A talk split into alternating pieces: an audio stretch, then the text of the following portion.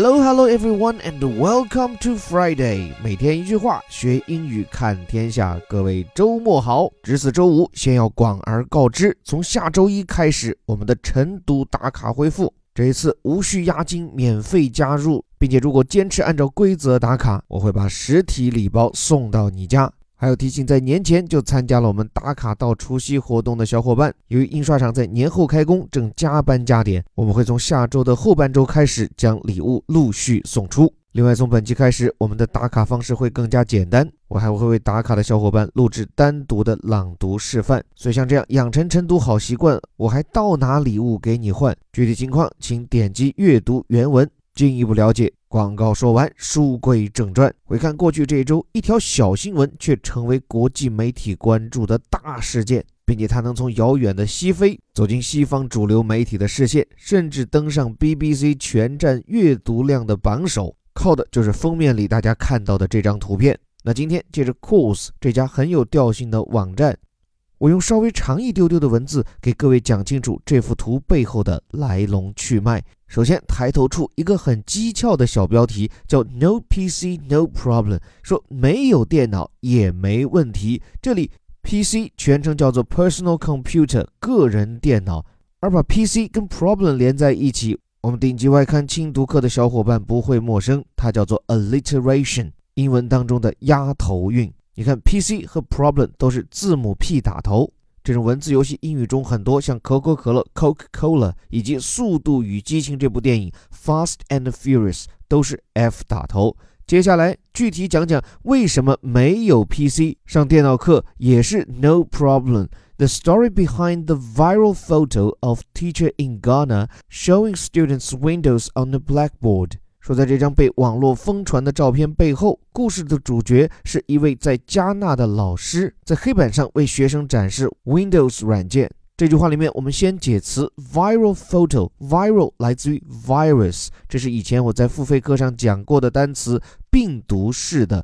在一个互联网的时代，when we see something goes viral on the internet，it means that it gets popular。所以在英语里面，一旦讲到一个什么东西在网上 goes viral，或者是 become viral，意思就是说这东西火了，而且被人广泛转载和传播，就如同病毒的扩散一样，所以得名 viral photo。那这样一个被病毒式传播的照片，讲的呢却是一个 a teacher in Ghana，是一个远在加纳的教师。那 Ghana 这个国家位于西非，人口两千多万，面积和英国差不多。经济状况，说实话，在那片区域还算行。不过，这里人口将近三分之一依然生活在极度贫困中，每天收入不足一美元。所以，就是在这里的一位小镇教师。却通过在黑板上给学生们展示 Windows 软件而名声大噪。具体来看，什么情况？There has been global applause for a teacher in Ghana。说全世界现在都在为这样的一位加纳教师喝彩。Applause 这词指的是掌声，来自全球的掌声。Global applause 为什么事情或者为什么人呢？For a teacher，这位老师他干嘛了？Who posted photos of himself。他在网上抛出了自己的照片。这个 post 本来就有公开张贴的意思，加上 er，poster 指的就是海报嘛，并且我们经常现在挂嘴边说先抛一张照片上去，这个抛就这里这个 post 舶来语。那在这些他自己上传到网上的照片中，drawing on the blackboard with multicolored chalk。各位可以对照这个照片来看啊，就这位戛纳老师用多种颜色的粉笔在黑板上作画，画出的什么？The features of a Microsoft Word processing window。你可能意想不到的，他的作画对象居然是微软旗下 Word 软件的窗口特征。Feature 指的是特征，既做名词又做动词。比如你说这个餐厅的特色是汉堡，The restaurant's feature，或者是 The restaurant's feature course is burger。当然，你也可以用它的动词形式，This restaurant features burger，叫做以 burger 为特色。回到这里，这位老师了不起，他的学生们也不容易。你看这句说，The students in his class can also be seen join it into their notebooks。说照片显示，这些课上的学生也是照着老师的描绘，把这图照抄进自己的笔记。这句话里面两个值得注意的细节，首先是这些学生啊，can also be seen doing something，是被看到做某件事，表示这篇文章的判断也是基于照片，而不是第一手的采访。第二一个，就后面的 draw it into their notebooks，是把这张板书照着画进自己的笔记本，可见孩子们真的很用心，一丝不苟，甚至可以说是一笔不落。于是此情此景传到社交媒体上，social media exploded in admiration，说整个社交媒体就爆掉了。Here the word explode means blast，这里这个 explode 等于 blast，表示的就是爆炸嘛。It is the verb form of explosion。 表示这张照片是引爆了社交媒体，只不过它是以比较正能量的方式来引爆的，所以叫 explode in admiration。admiration 这个词它脱胎于 admire，也就是羡慕、敬仰。可见看到这张图的网友对这位加纳老师可以说赞誉有加。当然，与此同时，and wonder at his effort to explain how computers work without computers。后面这半句可以说是画龙点睛之笔。说除了点赞以外，网友们也困惑呀，就是你如何能做到在没有电脑的情况下，还能跟学生解释清楚这电脑该如何操作？这里 wonder 这个词本来就兼容并蓄了，既对一样东西感到惊奇，同时又对它背后的原理感到困惑。So wonder means be surprised or amazed by something, but at the same time a little bit confused about the reason behind. 所以，我们这几年中文流行说什么不明觉厉，其实就可以套在这个词上面嘛。Wonder at something 就是对什么东西感到困惑。这里针对的对象是 his effort to explain how computers work，他努力向这个学生解释电脑究竟是如何运作的。这样的一个工作内容让读者感到困惑。这里面也可以提炼出英语当中一个很管用、很地道的表述，叫 one's effort to do something，就是谁努力做某件事，或者按照字面，谁做什么事情的努力。这里人们惊叹的是，他如何努力做到在没有电脑可用的情况下，如何跟孩子们解释清楚电脑原理。所以，伴随着这幅照片背后的故事，这位非洲小伙子在过去几天刷遍了全世界的主流媒体。那具体关于这位老师其人其事，在今天的背景一点点中，我们给大家做了比较详细的讲述。图文并茂，我也就不多做赘述了，突出讲两点吧。第一，就是这样的一个图片是如何走红网络，甚至传遍世界的。其实最早呀，就是这位叫做阿克托的老师，他把这些照片发在了自己的 Facebook 上面以后，被一些加纳和非洲的大 V 转发。其中一位成功的创业企业家不仅四处打听这位老师是谁，还顺道艾特了这起事件的相关方微软。而后者呢，在被大 V 点名以后，也很快跳出来做了回应，说决定通过他们的合作伙伴给这位老师配备一台电脑，并提供免费的教学资源。当然，其实我是觉得微软在整个事件中是最大受益者。你想，一个偏远的非洲的连电脑都没有的教室，却在教孩子们如何使用 Word 软件。讲真，微软用一台电脑就换来这样的宣传效果，真是一本万利啊！另外，还有一个关键的问题，就人们可能会问了：既然如此偏远，连电脑都没有，那为什么还要用如此山寨的形式给孩子们上课呢？这其实呢，体现的也是加纳政府的有心无力。在二零一一年，当时为了面向未来，所以加纳政府要求十四五岁的孩子都必须要参加考试，才能深入高中学习。而考试科目之一就是计算机。但是由于这个国家的经济落后，没有办法给大多数的公立学校配备足够的电脑，就出现了像今天我们看到的局面。大家对着电脑而无法对着屏幕来学习计算机，而且在这个相关报道的后面部分啊，我觉得这位阿克托老师在受访时的表述让我很有启发。比如他提到说，其实并不是找不到电脑，他自己就有一台笔记本，而之所以选择黑板。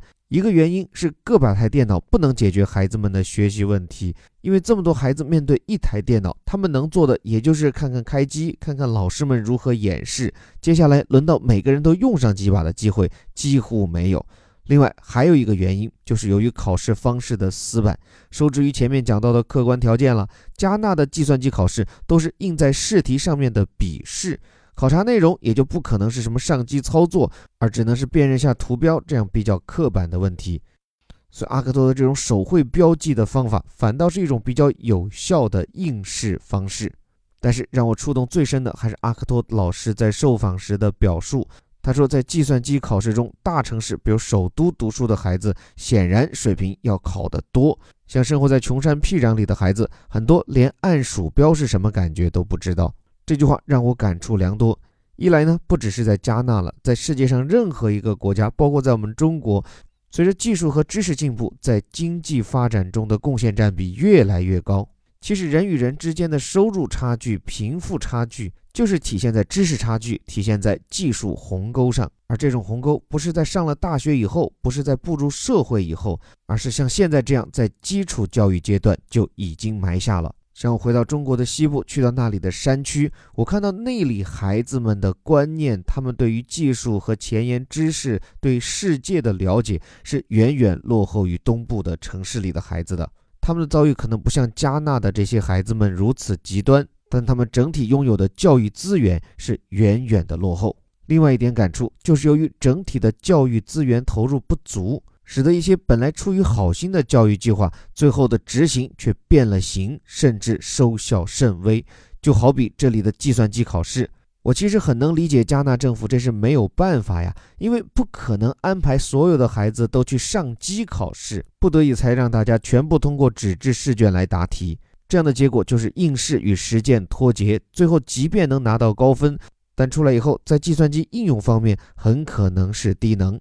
这不禁让我想到了中国的英语教育，我们的英语教育重阅读、重语法、重听力，但是轻口语和轻写作。其实我觉得很重要的一个原因，就是由于我们的教育体制还没有办法建立起一套非常有效的口语和写作的评判机制。如果参加国外考试，大家知道口语和写作都有专门的考官，而且一个更大的隐患在于，如果是提高了口语和写作的比重，那么对于那些欠发达地区没有办法享受到非常优质的口语和写作资源的孩子来说，他们就会有更大的不公平。如果是阅读，如果是词汇，如果是语法，他们努努力通过自学都能上来。但是如果让他们要去练口语、练写作，在没有外教或者是好的中教的情况下，他们很可能会六神无主。所以今天中国官方的英语考试体系，无论是中考、高考还是四六级考研、考博，之所以淡化口语写作，重视阅读听力，其实一个重要的原因，就如前面所讲，是为了兼顾相对资源比较落后的地区。不过最后的最后，作为一个终极的乐观主义者，我还是要说，不管是加纳还是中国，这种教育不平等、教育不均衡。我觉得也许在未来的十到二十年间可以得到根本性的改变。改变的方案，我想就来自于人工智能。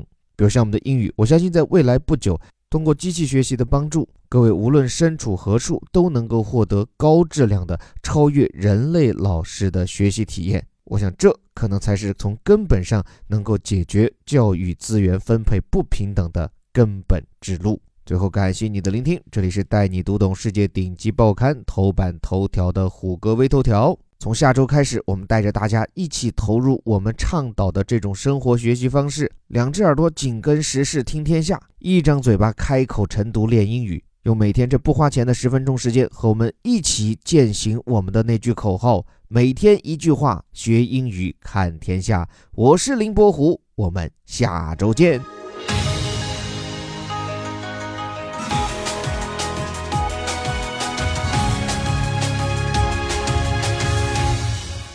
No PC, no problem.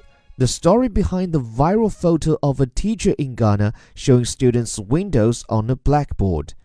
There has been global applause for a teacher in Ghana who posted photos of himself drawing on a blackboard with multicolored chalk, the features of a Microsoft Word processing window.